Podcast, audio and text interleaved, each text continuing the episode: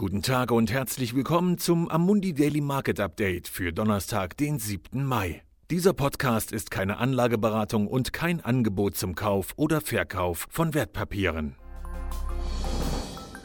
Die Märkte sind weiterhin damit beschäftigt, den drastischen Tribut einzuschätzen, den die Covid-19-Pandemie den Volkswirtschaften abverlangt und hoffen, dass die Wiedereröffnungen im Rahmen der Phase 2 den Beginn einer sehr vorsichtigen Rückkehr zur Normalität bedeuten könnten. In Deutschland, dem Produktionsstandort Europas, brach die Industrieproduktion im vergangenen Monat um rekordverdächtige 9,2 Prozent ein, wobei die Automobilindustrie um 32 Prozent zurückging. Aber gestern war der erste Tag seit vielen Wochen, an dem die Bayern ihre Verwandten besuchen konnten, während der Staat in den nächsten zwei Wochen schrittweise Biergärten, Restaurants und Hotels wieder öffnen wird. Die Europäische Kommission aktualisierte ihre Wirtschaftsprognosen für dieses Jahr und rechnet damit, dass das BIP der Eurozone um 7,7 Prozent schrumpfen wird, wobei die schwächeren Volkswirtschaften Italien, Spanien und Griechenland alle um mehr als 9 Prozent zurückgehen dürften. Die Bank von England sagte, dass die Wirtschaft Großbritanniens in den ersten sechs Monaten des Jahres um 30 Prozent schrumpfen könnte, aber Gouverneur Andrew Bailey rechnet damit, dass die anschließende Erholung viel schneller erfolgen könnte als nach der globalen Finanzkrise. Die Bank beschloss, der Wirtschaft keine neuen Stimulierungsgelder zuzuführen, sagte aber, dass sie dies durchaus bald tun könne, wenn es nötig sei.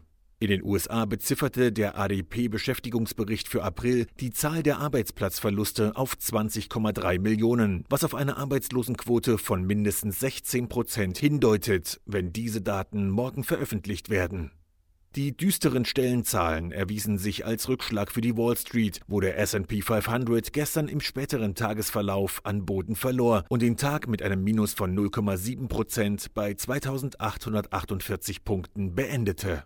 Die Entwicklung der asiatischen Aktien war unterschiedlich, obwohl die europäischen Märkte und US-Futures stärker sind. Es gibt auch eine Reihe großer Unternehmen, die defensive Maßnahmen ergreifen, um den Auswirkungen der Pandemie auf ihre Umsätze entgegenzuwirken. Das reicht von der Beschaffung von Eigen- und Fremdkapital über die Aussetzung von Dividenden bis hin zur Kürzung von Investitionsausgaben und Gehältern. Es bleibt zu hoffen, dass solche Maßnahmen zusammen mit weiteren Impulsen von Regierungen und Zentralbanken größere Unternehmenszusammenbrüche verhindern werden, wo jetzt auch die Lockdown-Beschränkungen weltweit gelockert werden. Vielen Dank, dass Sie sich das tägliche Marktupdate von Amundi angehört haben. Wir hören uns morgen wieder. Dieses Material dient nur zu Informationszwecken, ist keine Empfehlung, Finanzanalyse oder Beratung und stellt keine Aufforderung, Einladung oder Angebot zum Kauf oder Verkauf von Wertpapieren und Dienstleistungen dar. Dieses Dokument wird von Amundi herausgegeben und sofern nicht anders angegeben, sind alle geäußerten Ansichten die von Amundi zum Zeitpunkt der Veröffentlichung. Diese Ansichten können jederzeit ohne vorherige Ankündigung aufgrund von Markt- und anderen Bedingungen geändert werden und es kann nicht zugesichert werden, dass Länder, Märkte oder Sektoren sich wie erwartet entwickeln werden. Amundi übernimmt keinerlei Haftung, weder direkt noch indirekt, die sich aus der Verwendung der in diesem Material enthaltenen Informationen ergeben könnte. Amundi kann in keiner Weise für Entscheidungen oder Investitionen verantwortlich gemacht werden, die auf der Grundlage der in diesem Material enthaltenen Informationen getroffen werden.